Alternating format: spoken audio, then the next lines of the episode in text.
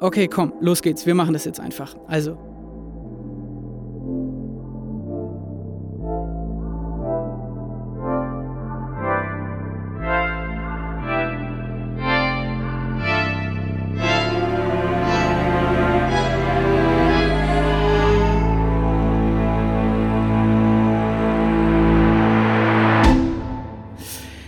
Herzlich willkommen zu Let's Talk About Tracks Track Talk Interviews. Ähm, es sind verrückte Zeiten, deswegen haben auch wir ein wenig unser Format geändert. Ähm, es sind trotzdem immer noch dieselben Stimmen. Hier ist Torben Steenburg aus Hamburg. Hi. Und Nadine Raber. Hallo, schön, dass ihr eingeschaltet habt. Genau, wie ihr mitbekommen habt, neues Intro und äh, wir haben einen anderen Fokus gesetzt. Und zwar ähm, stellen wir in dieser Folge einen Künstler mit in den Fokus, den ihr zwar wahrscheinlich schon kennt, aber diesmal haben wir ihn tatsächlich auch im Gespräch. Genau, denn wir haben uns überlegt, wir möchten gerne wissen, wie sich die letzte Zeit auf KünstlerInnen ausgewirkt hat und wie sich ihr Leben verändert hat. Und äh, deswegen haben wir Drangsal interviewt ähm, und mit ihm darüber gesprochen, wie es ihm aktuell zurzeit geht, was es bei ihm Neues gibt und ähm, ja, wie er mit der Situation umgeht. Das Interview haben wir am 14., nein Quatsch, am 17. April aufgenommen. Das ist jetzt schon ein paar Wochen her. Nichtsdestotrotz sind die Sachen immer noch aktuell, die er uns quasi im Interview verraten hat. Wir haben mit ihm gesprochen darüber, wie sich die Corona-Krise privat für ihn sich, also wie sich das auswirkt, niederschlägt bei ihm. Wir haben über seine Arbeitsroutinen gesprochen und über das neue Album. Genau. Ähm, Drangsal ist euch vielleicht äh, kein neuer Begriff, wenn ihr unserem Podcast schon ein bisschen länger folgt, denn wir haben schon mal äh, eine Review zu seinem Album Zores ähm, aufgenommen. Das ist jetzt schon fast zwei Jahre her, verrückt. Ähm, aber wenn ihr euch weiter interessiert dafür, wie wir zu Drangsal stehen, und wir hatten da wirklich sehr äh, hochkochende Emotionen im positiven Sinne, ähm, dann hört gerne mal in die Review rein. Das ist Track Talk 15 zu Zores von Drangsal. Wir kommen aber gleich auch noch mal kurz drauf, denn äh, wer den Podcast schon mal gehört hat, der kennt das altbekannte Phänomen des äh, Wikipedia-Torbens. Ähm, vielleicht kann Torben äh, gleich nochmal äh, nachmachen, wie das bei ihm normalerweise klingt. Aber wir dachten uns, da wir ja schon mal drüber gesprochen haben, was Drangsal so ausmacht, wer er ist und äh, wie seine musikalische Historie so ausgesehen hat, äh, blenden wir euch das einfach an der Stelle nochmal ein.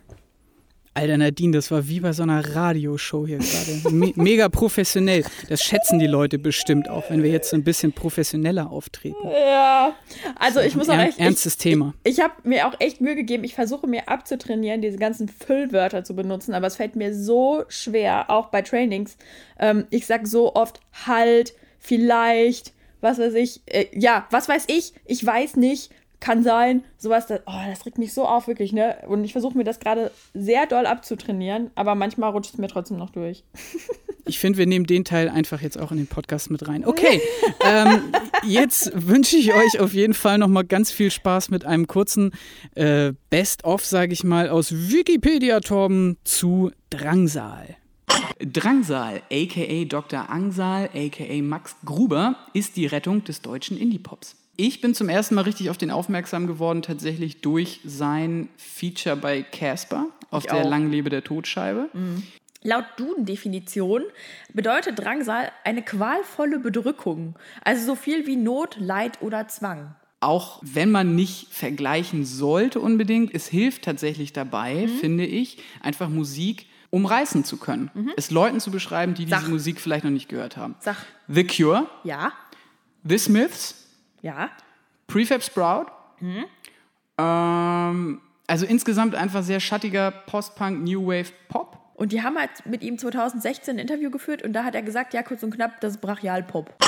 Ja, es ist schon zwei Jahre her, dass äh, Drangsal sein Album Zorus veröffentlicht hat. Trotzdem höre ich das immer noch sehr gerne. Ich weiß nicht, wie es dir geht, Torben. Doch, auch immer noch sehr gerne. Also da sind ja auch einfach so mittlerweile schon fast Alltime-Classics wie Turmbau zu Babel oder so drauf. Genau. Die werden mir immer wieder äh, in die Pop-Listen reingespült. Absolut, ja. Und auch ähm, immer, wenn wir den live gesehen haben, hat es immer ordentlich gescheppert. Deswegen, ich denke da auch sehr gerne dran zurück.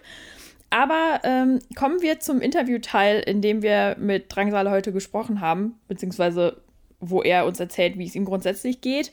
Und wir haben ihn erstmal gefragt, wie es ihm denn im Moment privat geht, also was Corona für Auswirkungen auf sein Privatleben hat. Deswegen lassen wir ihn doch mal erzählen, wie es ihm gerade so geht.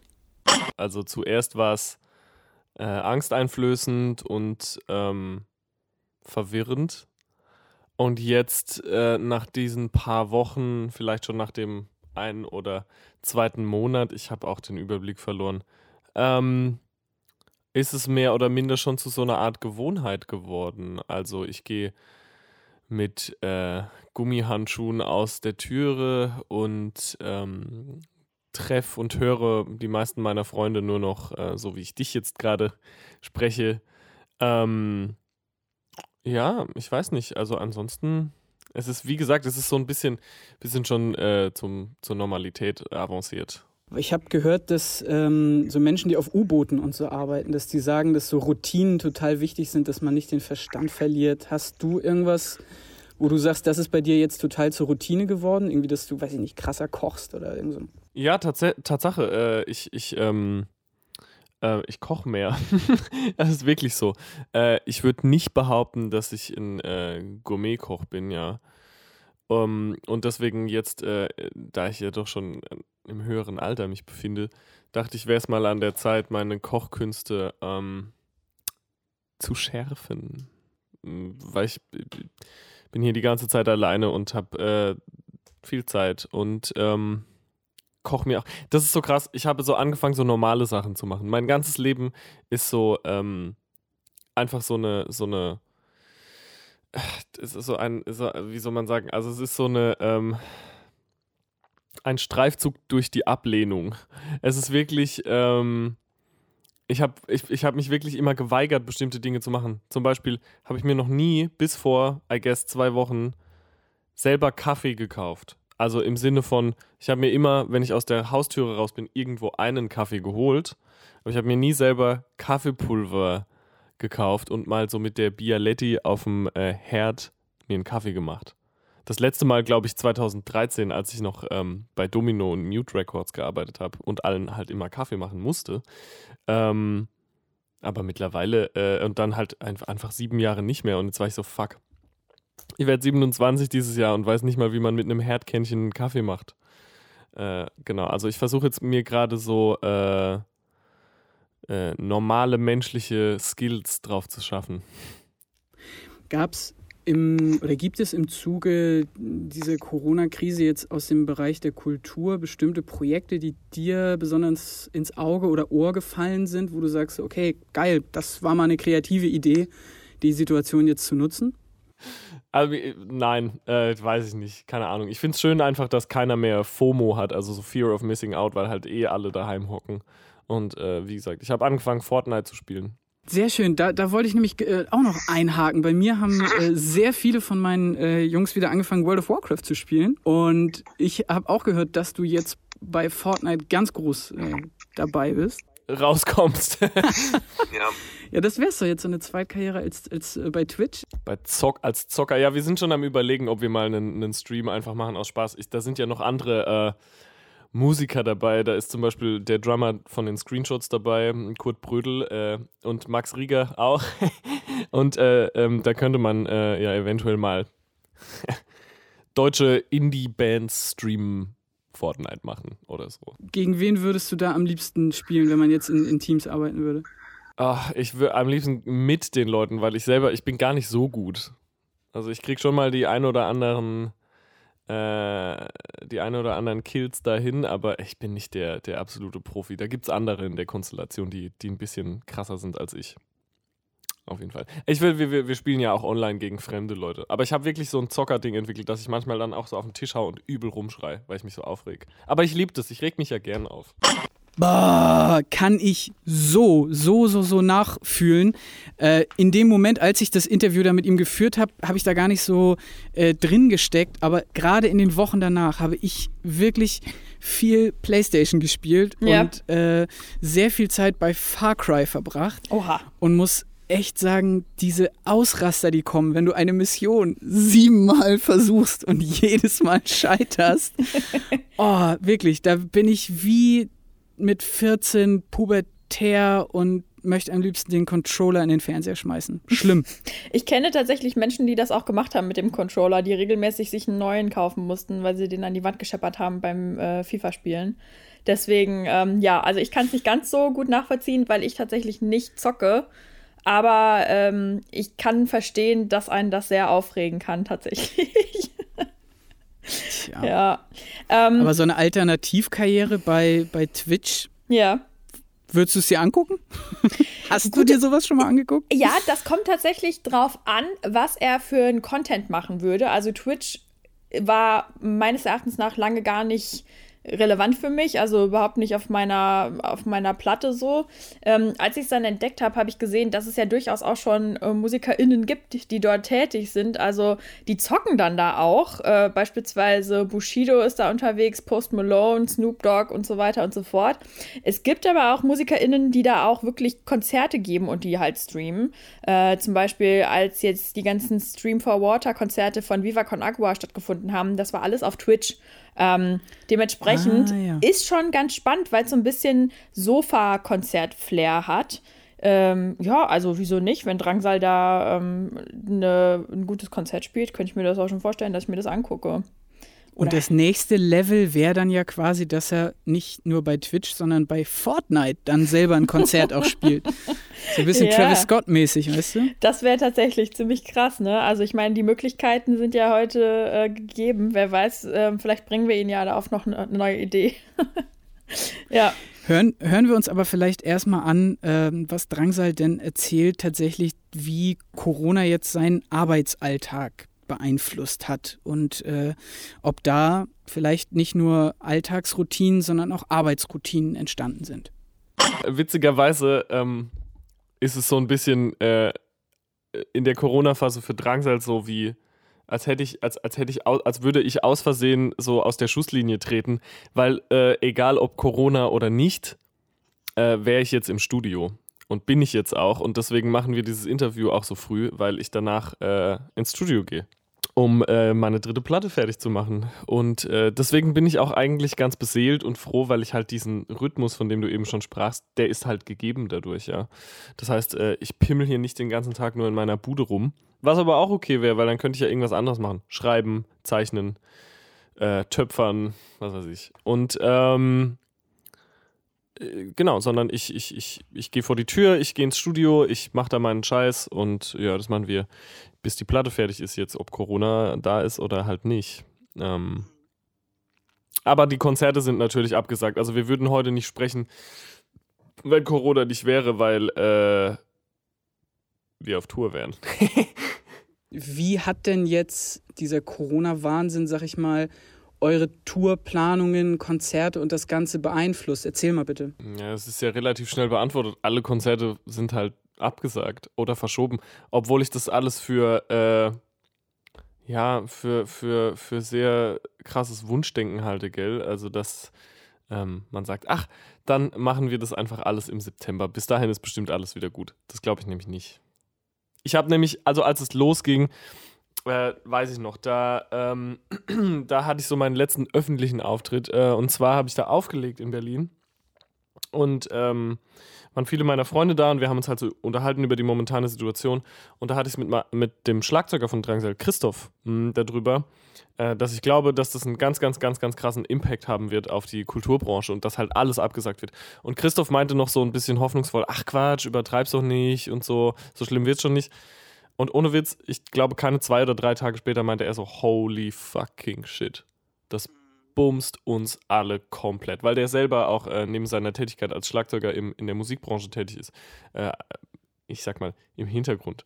Und ähm, das ist natürlich so doppelt scheiße für ihn. Die ganzen Konzerte fallen weg, das ist eine Einnahmequelle und alles, was er sonst noch machte, Eventmanagement und Künstlermanagement, ist äh, und alles, was da so dazugehört, alle nervigen Tätigkeiten, die man da so machen muss, äh, ist halt alles fuckt jetzt einfach, weißt du? Du bist jemand, der ähm, zumindest Pass als bloß auf. ja, nein, aus, aus, aus meiner Wahrnehmung als jemand, der, der dich auf der, auf der Bühne anguckt, äh, aus, aus der Menge, der sehr viel Freude am Live-Spielen hat und mittlerweile ja, das stimmt. Da auch wirklich Gedanken äh, und Energie reinsteckt. Wie fühlt sich das für dich jetzt an, eben nicht auf Tour sein zu können? Kacke. ich wollte es so gerne. Ich habe mich so gefreut, weil ähm, wir waren natürlich irgendwie, wir haben uns natürlich schon ein paar Sachen überlegt. Ich dachte nämlich so, weißt du, jetzt gerade ist so eine äh, Interimsphase sowieso in der, in dem, ich sage es mal, in dem Schaffenszyklus der Gruppe Drangsal, weil gerade ist ein neues Album in der Mache. Dieses Album hat auch schon einen Namen und das Album hat auch schon ein Release-Date und es gibt auch schon Singles, aber das weiß natürlich noch keiner. Also die Leute wissen, dass das Album irgendwann rauskommt, aber halt nicht wann und was und wie und wo und pipapo. So, ich habe es schon gehört und alles und deswegen brennt es mir natürlich unter den fucking Nägeln, das endlich mit den Leuten zu teilen. Zurück zur Interimsphase. Ähm, in diesem Jahr ist es halt noch so ein, so ein, so ein, so ein, so ein Zwischenstück zwischen letztem Album und nächstem Album. Ich habe mir diesmal absichtlich mehr Zeit gelassen. Also normalerweise zwischen Harisham und Zoris waren jetzt zwei Jahre. Jetzt sind mittlerweile schon zwei Jahre verstrichen. Es ist April vor, I guess, zwei Tagen und zwei Jahren ist Zoris rausgekommen und ein neues Album ist noch nicht da. Ähm, also dachte ich mir, es wäre zumindest nett, wenn man die Leute, also weißt du, wenn dann jetzt Leute zum Beispiel zum Stadt ohne Meer Festival kommen und die haben uns aber vor, weiß ich nicht, zwei Jahren oder einem Jahr schon in Frankfurt gesehen, dass ich dann nicht mit derselben Frisur und demselben Anzug und derselben Schminke äh, auf der Bühne stehe und dass unser Schlagzeug Bassdrum-Fell gleich bedruckt ist und dass dieser Zores-Blitz wieder im Hintergrund hängt, äh, sondern und dass wir dieselbe Setlist spielen, sondern okay, können wir vielleicht ein paar super alte Songs spielen, wie Moritz Zwinger oder Wolpertinger, die wir seit zwei Jahren nicht gespielt haben, können wir ähm, vielleicht schon mal einen neuen Song anteasen oder sogar ganz schon spielen können wir ähm, ein neues Cover spielen, tausendmal berührt raus. Und das haben wir alles schon so angerissen. Wir hätten jetzt die letzten paar Wochen dafür geprobt und äh, wir haben uns äh, auch entschieden, wie gesagt, diesen, diesen Zores-Blitz, ich weiß nicht, ob du das kennst, dieses Z, was so das Logo für die letzte Platte war, nicht mehr mitzunehmen, dieses riesen Leuchtelement, was immer auf der Bühne war, sondern so einen riesengroßen Glitzervorhang. Ähm, und ähm, weißt du, und ich hatte mir schon einen neuen Anzug geholt, äh, so, so ein äh, aus, aus so goldener Seide und halt ganz viel geplant irgendwie, damit die Leute, die uns jetzt irgendwie die letzten zwei Jahre schon gesehen haben, nicht das Gefühl haben und täglich grüßt das Murmeltier, Mann, das ist ja dieselbe Show, die ich vor zwei Jahren schon gesehen habe. Weißt du, sondern dass man so ein bisschen irgendwie den Leuten zwischen den Alben trotzdem einen Grund gibt, dabei zu bleiben. Und das ist jetzt natürlich alles hinfällig geworden. und ich habe halt Angst, also wenn diese äh, äh, äh wenn diese sehr dystopischen, ähm, wenn diese sehr, sehr dy dystopischen irgendwie Vermutungen, dass es bloß äh, oder erst im, im Herbst 2021 wieder weitergehen kann, diese absolute Schwarzmalerei dann Tatsache eintrifft, ähm, dann wird die Gruppe Drangsal an diesem Punkt irgendwie anderthalb, zwei Jahre gar kein Konzert mehr gespielt haben. Und das fühlt sich schon echt ähm, strange an. Ich weiß aber, weißt du so, was ist, wenn diese, was ist, wenn diese Hiobs-Botschaft eske Prognose halt eintritt? Was wenn? Man muss sich ja beiderlei Gedanken machen irgendwie und äh, ja, ich habe natürlich auf jeden Fall den einen oder anderen Gedanken daran verschwendet. Es ist auf jeden Fall, um deine Frage zu beantworten, kacke, nicht live zu spielen zu können, wenn man halt, ne? Ork wäre das. Ork. Wie wir gehört haben, Drangsal wäre so oder so ins Studio gegangen, ob Corona jetzt gekommen wäre oder nicht. Ähm, das finde ich eigentlich ganz interessant, weil das natürlich auch ein großes Maß an Disziplin mit sich bringt, dass man dann regelmäßig ins Studio geht. Man hört das ja manchmal von KünstlerInnen, dass die nicht so diszipliniert sind und dann äh, doch eher länger für ihren Albumprozess brauchen. Aber Kreativität soll ja auch seine Zeit haben. Was aber für ihn doch ein größerer Faktor ist, sind ja doch die Konzerte. Definitiv. Und das ist schon irgendwie interessant, finde ich, darüber nachzudenken, ähm, dass das ja auch einfach ein sehr wirtschaftlicher Faktor und ein sehr ja, wirtschaftlich gedachter Faktor ist. Ja. Ähm, dass da einfach wir im Moment in einer Musikindustrie oder einer Umgebung leben, in der KünstlerInnen wirklich hart darauf angewiesen sind, live spielen zu können. Ja, absolut. Denn wenn das wegfällt, fallen einfach krasse Einnahmen weg. Und das, finde ich, sagt ja irgendwie auch schon was über diese Industrie aus. Hm. Also, um jetzt mal ein komplett riesiges Fass aufzumachen, aber der Wert von geschaffener Kunst, weißt du, dass ja. da die Wertschöpfungskette einfach für die KünstlerInnen im Moment echt ja, bescheiden ist, sage ich mal. Ja, alle Welt vertreibt sich gerade die Zeit mit Netflix-Serien oder mit Büchern oder mit Gedichten oder ähnlichem. Und äh, ja, irgendwie wird das gar nicht so sehr gewertschätzt äh, wie andere Branchen. Ähm, zumindest war es bis vor kurzem so der Fall. Es gibt ja mittlerweile schon die Entwicklung, ähm, dass für die KünstlerInnen auf der ganzen Welt Gelder locker gemacht werden. Also ich weiß nicht, ob du es gesehen hast, aber von Spotify gibt es eine Förderung, dass du ähm, im Künstlerprofil den KünstlerInnen direkt Geld spenden kannst, sodass sie überleben können. Also über das Portal ist das möglich. Äh, es gibt mittlerweile den Spotify Covid-19 Music Relief Fund, wo du dich anmelden kannst und bewerben kannst dafür, dass du Gelder von denen erhältst. Und SoundCloud macht sowas ähnliches tatsächlich auch. Ähm, das ist, hat, hat ein bisschen gedauert, bis sie das alles irgendwie auf die Beine gestellt hatten, aber da besteht die Möglichkeit für MusikerInnen, sich anzumelden. Und in Deutschland ist es tatsächlich auch so, ähm, dass mittlerweile äh, Kulturinstitutionen äh, Honorare für Engagements erhalten können, beziehungsweise so Ausfallhonorare bekommen können, die wegen der Corona-Krise abgesagt worden sind. Ähm, ich glaube, das sind so bis zu 60 Prozent der eigentlichen Gage, die man dann bekommen kann. Also so ein bisschen was wie äh, ein Kurzarbeitergehalt an der Stelle. Ich weiß ehrlich gesagt nicht, wie die genauen Kriterien da sind, ob das einmalig ist oder über eine längere Zeit. Aber ja, also da hilft mittlerweile der Staat zumindest so ein bisschen, um ähm, ja, viele Selbstständige vor allem auch vor dem Bankrott zu retten. Ne? Das kommt ja auch dann noch dazu.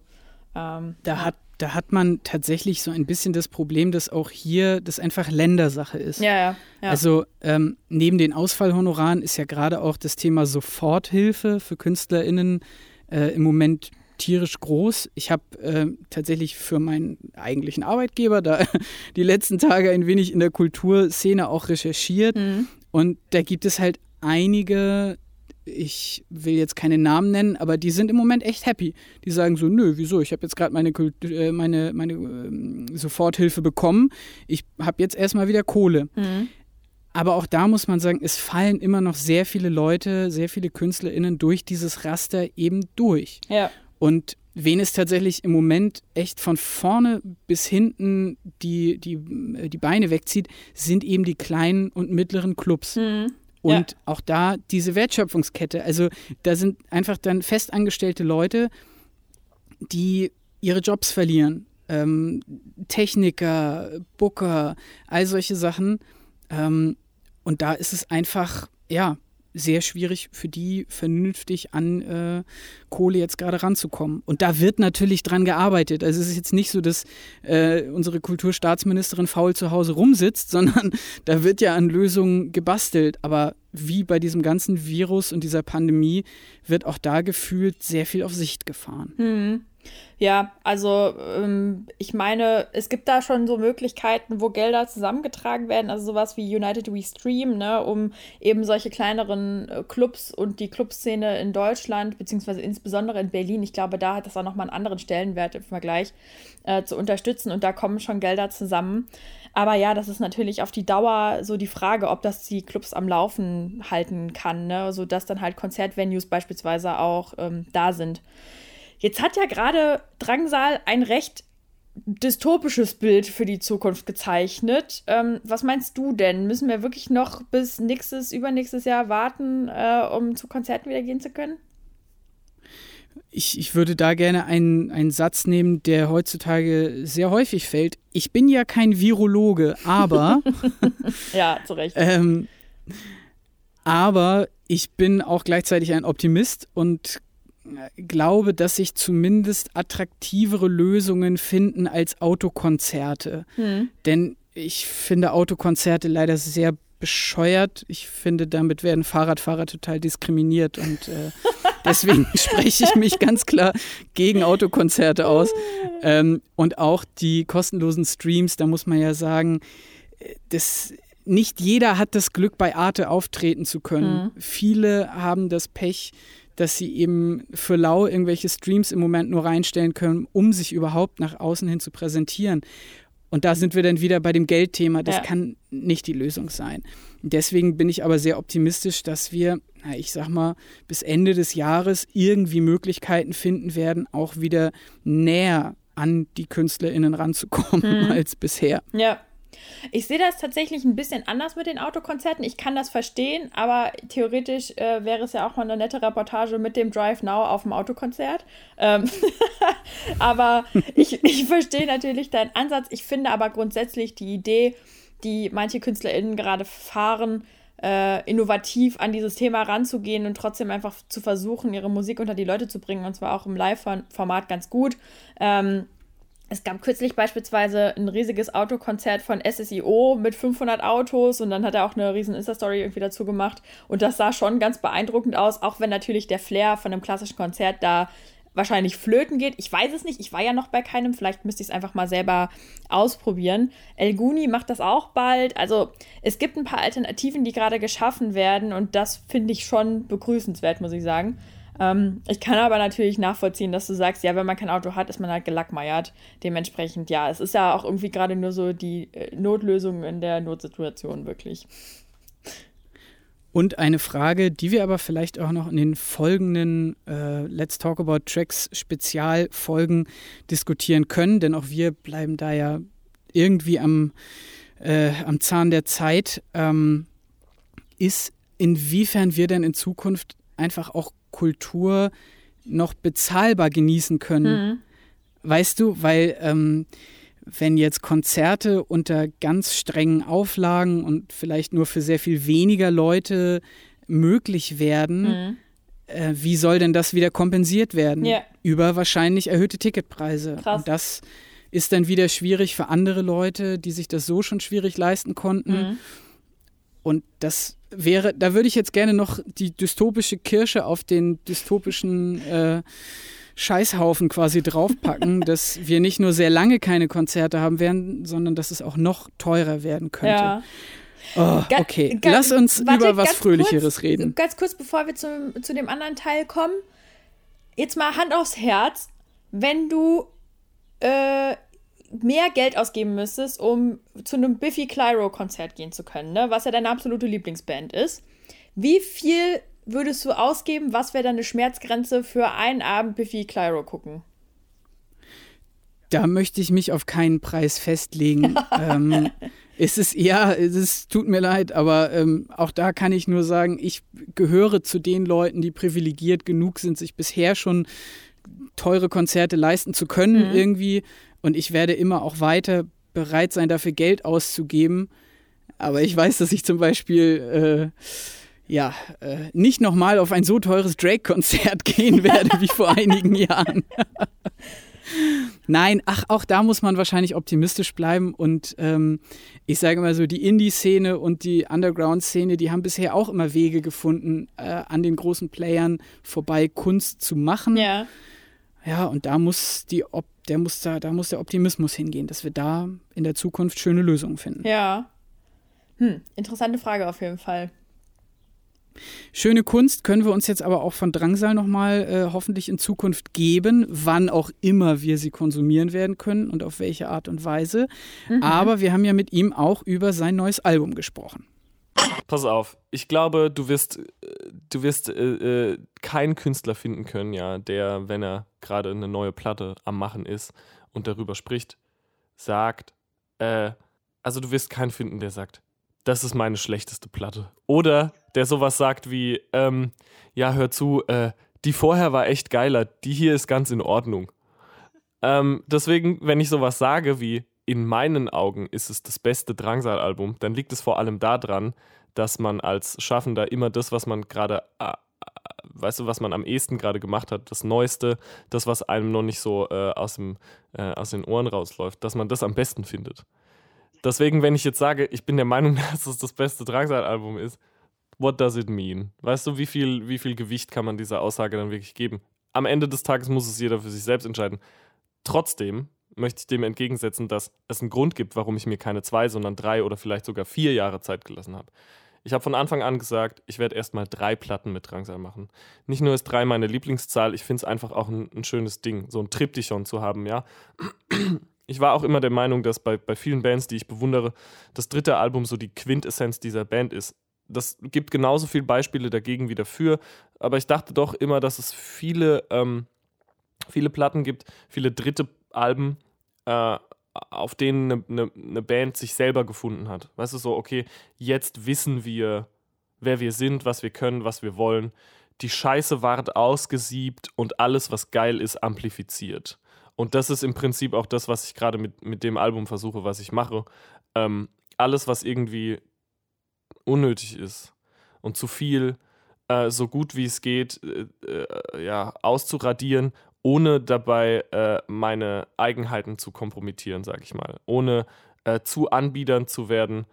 Ich möchte natürlich Popmusik machen und ich, ich verstehe auch, dass, äh, dass der Schritt von ähm, Harescheim zu Zores krass war und so glaube ich auch, dass der Schritt von Zores zu jetzt ähm, auch krass wird für viele. Ähm, es ist nicht so ein harter Bruch wie das letzte Mal, aber ich glaube, es ist schon meine Idee davon, wie man so die DNA von Drangsal noch klarer heraus äh, ja, zeichnet und ähm, ja, irgendwie verfeinert. Also ich, ich wirklich, ich lasse mir da, mir da sehr viel Zeit, ich hole mir da sehr viel Input. Ich habe ein paar äh, Refrains und Melodien und kleinere Sachen mit, äh, mit Oliver Heinrich, der spielt Gitarre und Keyboard bei Drangsal, geschrieben.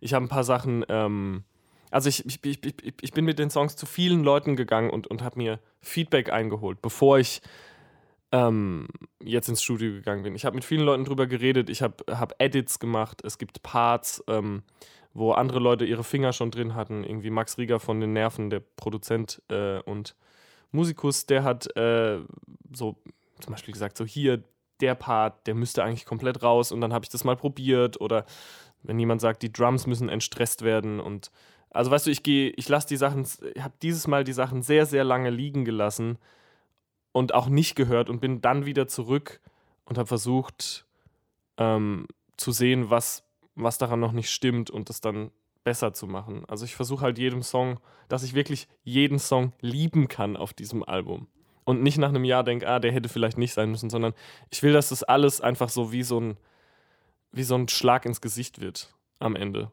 So, so einfach ein, ein, Album mit, mit, mit guten Drangsal-Songs für Leute, die gerne Drangsal hören. Und mich, natürlich, mir muss es auch gefallen. Und äh, keine Ahnung, ich, ich, ich habe nicht das Gefühl, dass ich irgendeinem Kritiker oder irgendeinem alternden äh, Journalisten, der halt immer noch Goth geil findet und deswegen Harescheim als dessen Revival gefeiert hat, äh, noch gerecht werden muss. Ja, das Gefühl habe ich einfach nicht mehr. Ich mache Musik für mich und für die Leute, die meine Musik gern hören. Und ich glaube, das wird, wird diese Platte sein. Ja. Mehr Gitarren, I guess. So. Das ist aber, finde ich, ähm, eine, eine, sehr gesunde Einstellung. Ich glaube, das, das tut den Künstlern gut. Sowohl das sich Zeit nehmen, also Schnellschüsse, auch da findet man sicher sehr viele Beispiele, die völlig in die Hose gegangen sind. Ähm, aber nochmal zu dem, dass du dir zweite Meinung und so weiter eingeholt hast. War das jetzt neu für dich und hat sich das jetzt irgendwie dann anders angefühlt im Produktionsprozess? Ich sag dir, was daran neu war. Äh, nicht, nicht das sich einholen der zweiten, dritten, vierten Meinung, sondern das drauf achten. Und vielleicht auch diese Kritik mal umsetzen, ja. Also wirklich sich anhören, was wie Außenstehende etwas empfinden, die nicht so tief drinstecken wie man selber und versuchen, die konstruktive Kritik wirklich in die Tat umzusetzen und dann einen Schritt nach vorne zu kommen. Ähm, ich erinnere mich, es gibt einen, einen, Song, ich glaube, das wird einer der, ich sag mal, quintessentiellen Songs dieser Platte sein. Ja, und den gibt es auch schon lange, den habe ich, glaube ich, ganz kurz nach Zores geschrieben. Und ähm, ich weiß, dass viele Leute sich äh, zumindest so in der Berichterstattung über die Platte an dem Song Und Du Volume 2 aufgehangen haben.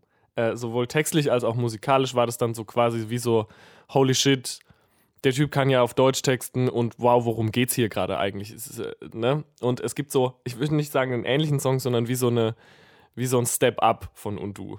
Ja, nochmal noch mal krasser, I'd say. Äh, und den Song gibt's schon ganz lange. Und äh, dann habe ich äh, vor kurzem, äh, weißt du, manchmal, wenn man was macht, dann weiß man auch, dass es noch nicht perfekt ist, aber man versucht es so gut wie es geht einfach zu ignorieren, bis man es irgendwann vielleicht vergisst.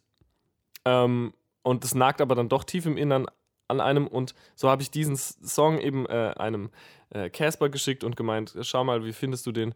Und der meinte dann, der hat also, weißt du, genau das, was mich an dem Song insgeheim gestört hat, hat er sofort bekrietelt. Und war so, wenn der Song den und den Namen hat, warum hat er dann nicht den und den Refrain? So, du, du, du kastrierst dich hier selber. Und das hat mich so, oh Gott. Und ich war so, fuck, ja, ich weiß, du hast halt total recht. Und weißt du, und dann geht man nochmal zurück und sagt, okay, ich muss daran jetzt arbeiten. Und dann ähm, wusste ich nicht weiter und habe dann halt meinem Gitarristen Oliver eine Nachricht geschickt und war so, hey, ich komme hier auf nichts in der Art. Hast du was? Dann hat er mir eine Sprachnotiz zurückgeschickt. Ja, hier, guck mal, äh, hier ist eine Melodie, weiß nicht, wie du die findest. Dann habe ich die Melodie genommen, noch so ein, zwei Sachen verändert und zack, war es dann der Refrain, nachdem wir halt zwei Jahre gesucht haben. Und so, it's tiny baby steps in die richtige Richtung dieses Mal. Und das freut mich aber sehr, weil jeden Tag, wenn ich ins Studio gehe, jetzt gerade nehmen wir Schlagzeug auf für irgendwie äh, sieben Songs, ähm, denke ich mir so, fuck, krass, ich selber merke gerade, was das Album wird. Weißt du so, ich, ich weiß es nämlich in vielerlei Hinsicht noch nicht, wie es dann wirklich klingen wird. Und dann bist du so im Studio und plötzlich bist du so, fuck, das ist jetzt einfach der Drum-Take. Das ist es jetzt, was wir so auf Platte bannen. Und ähm, ich habe halt so viele Demos geschrieben, weißt du, so 30, 20, 30 Songs. Und die paar, die jetzt rauskommen, das weiß man ja dann immer auch erst, wenn man dann so im Studio sitzt und die Sachen aufnimmt. Und das ist krass gerade so, wow, das zu sehen. Das ist wunderschön zu hören und es macht sehr, sehr neugierig aus, aus Sicht des, des Hörenden, sage ich jetzt mal. Ich kann es kaum erwarten. Ich, wie, wie gesagt, ich, ich, weißt du, ich habe ich hab die Songs so zusammengesucht und wir sind ins Studio gegangen und es war allen direkt klar. Erste Single, zweite Single, dritte Single, vierte Single. Das ist der Name von dem Album. So muss es klingen. Irgendwie wusste halt jeder direkt so, okay, das ist es. So, und das ist, das hatte ich irgendwie selten. So, dass man so, dass man sich so klar war. Und ich, ich ja, ich, ich freue mich, aber weißt du, die, die momentane Situation hängt halt wie so, eine, wie so eine Wolke darüber, dass man nicht weiß, können wir das überhaupt rausbringen und dann touren? Ja, können wir das rausbringen, wann wir es rausbringen wollen und dann schon eine Tour dazu spielen? Ähm, wird es überhaupt die Aufmerksamkeit kriegen, die es in unseren Augen verdient äh, oder die wir gerne hätten, einfach? Ähm, oder hängt, oder weißt du, ist die, ist die Dynamik der Welt und die äh, Informationsaufnahme eine andere? Oder wird der Markt dermaßen überflutet sein, dass äh, es einfach untergeht, weil alle äh, so weit nach hinten pushen, bis wieder in Anführungsstrichen Normalität einkehrt äh, und dann erst ihre Platten releasen. So, es ist alles gerade sehr ähm, spannend und auch gruselig, sage ich mal. Mhm. Aber ein spannender Gedanke, dass sich da jetzt quasi so eine krasse Marktverschiebung im Grunde. Ähm du, ich sag dir mal was, das ist halt so. Äh, das ist wirklich so, ähm, weil äh, wir mussten die Tour für dieses Album auch schon buchen. Ich sage jetzt nicht wann. Und ähm, ich weiß aber, dass wir das dermaßen früh machen mussten, da äh, halt alle Leute ihre Tour gerade so krass nach hinten pushen, dass die ganzen Läden an einem gewissen Zeitpunkt fast keine Kapazitäten mehr haben und man jetzt handeln muss, wenn man in so und so vielen Jahren eine Tour machen will. Tja, da haben wir es jetzt schon wieder gehört, ne? Also es ist wirklich die Konzerte und die Clubs, das ist einfach ein sehr wichtiges Thema, mhm. auch wenn es um die Veröffentlichung von einem neuen Album geht. Aber sag mal, Nadine, was äh, hältst du denn von dieser These von Drangsal, dass das dritte Album die Essenz, die Quintessenz von einer Band ist? Ich finde es eine spannende These. Er sagt ja auch, dass die drei seine Lieblingszahl ist. Und ich musste da tatsächlich auch ein bisschen drüber schmunzeln, kann aber keine Band oder keine Sängerin finden, wo ich sagen würde, yo, da stimmt's. Weil ich aber auch finde, dass das so ein bisschen den Charme der Weiterentwicklung nimmt. Weißt du, was ich meine? Weil es gibt ja Bands, die verändern ihren Sound über die Zeit öfter mal und ähm, ja, das auf das dritte Album so kondensiert zu betrachten, finde ich ehrlich gesagt ein bisschen zu eingeschränkt. Ich finde es aber spannend, dass er das für sich selber als Künstler festgelegt hat. Wie sieht es denn bei dir aus? Ja, ich, ich, ich sehe das ähnlich, dass ähm, ich das spannend finde, dass er das für sich so festlegt oder in sich spürt mhm. quasi. Äh, unfairerweise muss man sagen, dass äh, er ja auch meinte, es finden sich wahrscheinlich genug Gegenbeispiele für diese These. ja. Ich habe für mich einfach mal ein, ein Beispiel und ein Gegenbeispiel ja. gefunden. Äh, Beispiel Moderat. Mhm. Finde ich, dass das dritte Album von Moderat wirklich die, das, die, die Quintessenz dieses Sounds ist von denen. Mhm. Also diese wahnsinnige Kraft, die, ähm, die Stimme und der Gesang äh, haben, die von Apparat kommen Ja. und eben trotzdem dieser Wumms und dieses Tanzbare von Mode Selector. Und das ist, das funktioniert auf den beiden Alben davor ja auch schon super, aber das dritte Album ist wirklich so, da stimmt alles Ja. von vorne Ja. bis hinten. So, und Gegenbeispiel würde ich ähm, auf jeden Fall Linkin Park nennen. Ah, okay. Ja. Das, das clasht dann natürlich wieder ein bisschen mit deinem Hinweis zur, äh, zum Fortschritt oder zur Fortentwicklung von Bands. Ja. Denn da muss man ja sagen, dass das dritte Album einfach so diese Emanzipation vom New Metal der Nullerjahre war. Ja. So. Kann man natürlich sagen, fair, die wollen sich fortentwickeln. Trotzdem für mich damals als kleiner äh, Linkin Park äh, Oberfan irgendwie Mhm. war das schon natürlich ein harter Einschnitt zu sehen, oh, okay, das dritte Album klingt so ganz anders als die davor. Ja, ich hatte halt drüber nachgedacht. Die erste Band, die mir da in den Kopf gekommen ist, ist äh, The XX. Und ich finde nicht, dass das dritte Album von denen das Kondensat ist, sondern einfach die Weiterentwicklung. Ich glaube aber, das ist auch, wie gesagt, die, der eigene Anspruch an die Band, an die Musik, wie auch immer. Vielleicht ist es auch nochmal ein Unterschied, ob da eine Person dran beteiligt ist oder noch mehr. Also wer der Hauptakteur einfach in der Band ist. Weißt du, was ich meine? Weil man muss das ja auch nochmal vereinen können. Äh, dementsprechend, ja, trotzdem super spannender Gedanke und auch interessante Philosophie mit der Zahl 3. Ich muss grundsätzlich sagen, ich fand es auch super spannend, diesen Einblick von ihm zu bekommen auf die Albumproduktion ähm, und wie er da rangeht und wie sorgfältig und ähm, ja, bedacht er da auch vorgeht, das Album zu konzeptionieren, dass er sich da mit anderen austauscht. Und am interessantesten fand ich auch, dass er das erste Mal drauf gehört hat, dass Leute ihm Ratschläge gegeben haben. Äh, weil, ja, ich kann mir das vorstellen, dass wenn man halt so ein eigenes Album erstellt, wenn man das gerade aufnimmt, dass man halt auf niemanden sonst hören will und denkt, dass man selber einfach am besten weiß, was man macht. Aber ja, das war ein interessanter Aspekt, ähm, den er da erzählt hat. Definitiv, das fand ich auch. So, und wir nähern uns dem Abschluss unseres Track Talk Interview Spezials. Ähm, und ja, auch da ist es ja so, dass äh, wir eine Rubrik am Leben halten wollen und das ist heute vor zehn Jahren. Äh, wir haben auch da Drangsal gefragt, zum einen, was er aktuell hört und ob er da noch Musiktipps hat, aber eben auch, was er vor zehn Jahren gehört hat. Und ähm, hören wir einfach mal in beides rein. Ich höre eigentlich immer dieselbe Kacke. Ähm, also gestern zum Kochen habe ich, na, wie soll es anders sein, Tool gehört. Ich habe gerade so eine, äh, manchmal, also wache ich auf und dann fällt mir ein Song ein, den ich gefühlt 20 Jahre nicht gehört habe. Und äh, in dem Fall sind es aber tatsächlich so 10 Jahre. Und der Song heißt Eisenhower, wie der Präsident. Eisenhower is the father. Und die Band heißt Best Friends Forever. Und es ist ein wunderschöner Song, der 19.000 Plays bei Spotify hat, weil das keine Sau kennt. Das Album ist, warte, 2008 rausgekommen. Zwölf Jahre. Holy shit. Und ähm, mir ist der neulich einfach wieder eingefallen und ich habe so eine Spotify-Playlist, so eine private, äh, einfach mit Songs, die ich nicht vergessen will. Weißt du, so Songs, die man mal eine Zeit lang gerne gehört hat, die einen an was erinnern. Und äh, da ist der jetzt dazugekommen. Also habe ich den des, des Öfteren wieder gehört. Ähm, ansonsten lass mich mal gucken. Äh, viel Turnstile gehört. Das Non-Stop-Feeling-Album von, von Turnstile. Äh, Casper hat mir neulich Field Medic und den Song Henna Tattoo empfohlen. Den fand ich sehr schön. Das ist so äh, Lo-Fi Folk.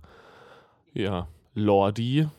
Ähm, The Totencracker im Kofferraum. Siege. Car Seat Headrest und Creator sind so die letzten Sachen, die ich hier bei Spotify abgespielt habe. Okay, ähm, du hast eben schon ähm, gesagt, dass eines, äh, also dass einige Sachen auch way back gehen, sage ich jetzt mal. Worüber Nadine und ich in, in unserem Podcast am Ende immer sprechen, ist auch, was äh, quasi zu dem Zeitpunkt, wenn wir veröffentlichen, vor zehn Jahren gerade irgendwie neu released wurde. Also 2010. Äh, King of the Beach von Waves zum Beispiel. Aber sprich erst mal.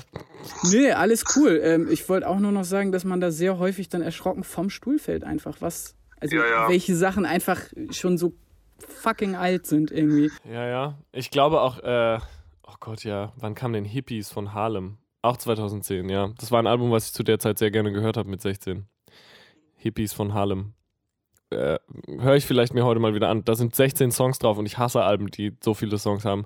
Grundsätzlich erstmal, weil ich finde, dass es nicht sein muss. Kann, sein kann, muss aber nicht. Äh, Und da sind nur gute Songs drauf. Da ist einer der, der Songs, die mich eigentlich so zum Gitarre-Spielen auch nochmal nachhaltig ähm, inspiriert haben. Der heißt Gay Human Bones. Der ist ganz toll, von Harlem, Gay Human Bones. Die haben dann letztes Jahr wieder eine Platte gemacht und die war leider ganz, ganz schlecht nach neun Jahren erst. Mann, ich kann es nicht fassen. Someday Soon von denen hat 5 Millionen Plays. Holy shit, Alter. No one knows this band, I thought. Naja. Ja, ja. Zu der Zeit habe ich viel, also vor zehn Jahren habe ich sehr viel so Garage gehört. Also Black Lips, Hunks and his Punks, Jay Retard, sowas. Jeff the Brotherhood und, und Smith Westerns und äh, Davila 666, äh, Vivian Girls, solche Sachen. Und äh, ja. Was eine, was eine tolle Zeit. Hui.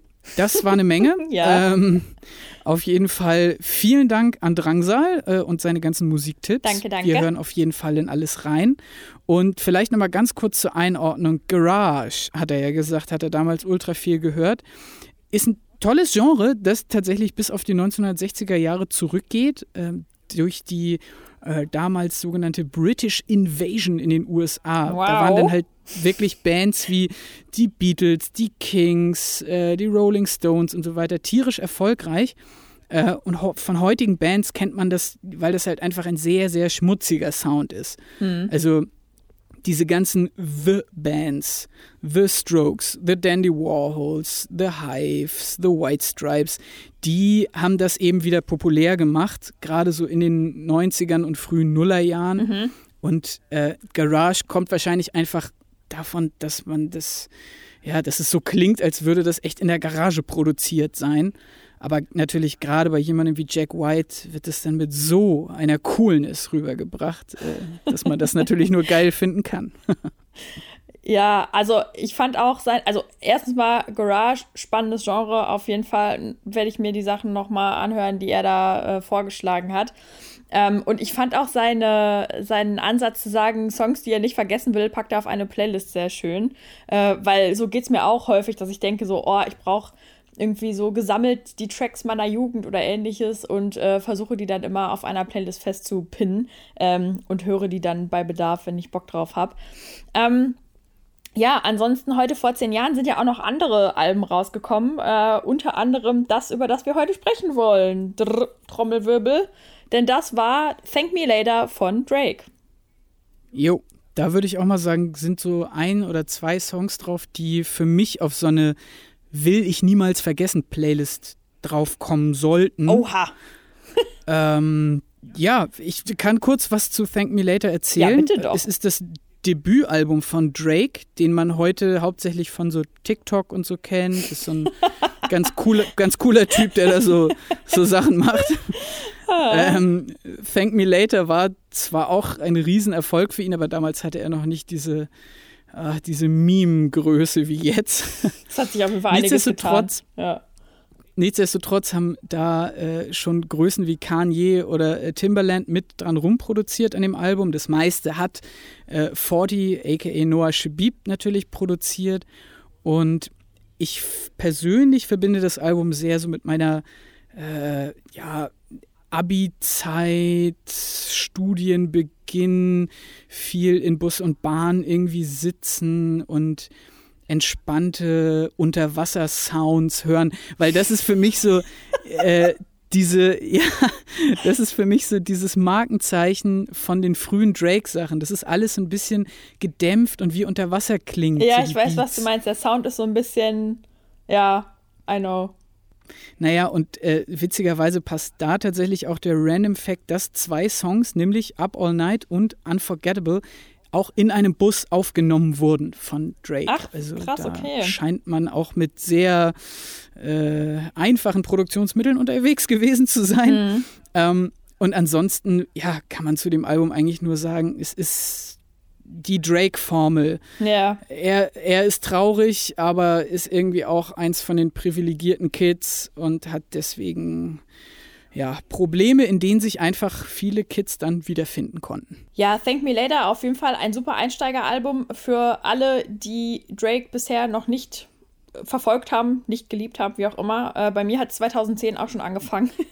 also ich glaube, Thank Me Later war so das erste Album, was ich von ihm wirklich bewusst gehört und mitgenommen habe. Insbesondere der Track Best I Ever Had. Den mochte ich sehr gerne. Ich war gerade 18, hatte gerade den Führerschein äh, und konnte dieses Album in meinem Auto pumpen. Fand ich fantastisch.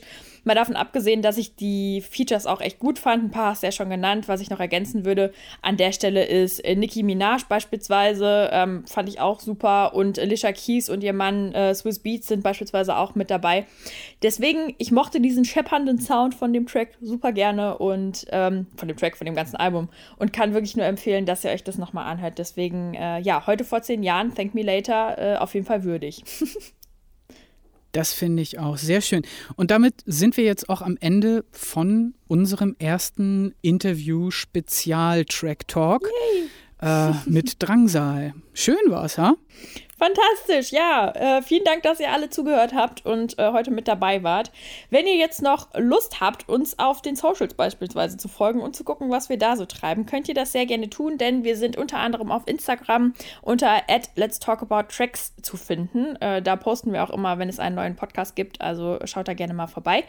Ansonsten könnt ihr uns bei Twitter folgen unter Tracks Podcast und äh, ja, wir freuen uns immer über Bewertungen, ob jetzt äh, bei Soundcloud Herzchen oder Sterne bei iTunes. Ähm, das ist, steht euch vollkommen frei. Aber ja, wir freuen uns natürlich über Feedback von euch und das ist äh, das Wichtigste so, ne? Feedback auch mal bekommen. Außerdem könnt ihr euch ja noch darauf freuen, dass in den nächsten Wochen weitere Track Talk Interviews rauskommen werden. Da haben wir schon ein, zwei in der Hinterhand. Aber ihr könnt uns natürlich auch gerne nochmal schreiben, wenn ihr sagt, boah, die Künstlerin oder den Künstler, da müsst ihr auf jeden Fall nochmal ein Interview führen. Aber bitte realistische Vorschläge, nicht jetzt Bo Bono oder Madonna oder so. Das ist Quatsch. Ja, das fände ich tatsächlich auch ganz spannend. Deswegen äh, haut mal an die Tasten und lasst uns wissen, was euch interessieren würde.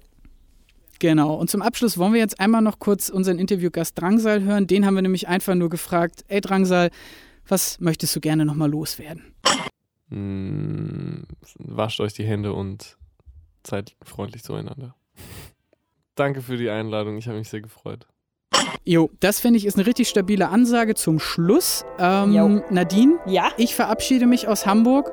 Es war mir wieder eine Freude. Äh, bis zum nächsten Mal. Tschüss. Bis zum nächsten Mal. Bleibt alle gesund.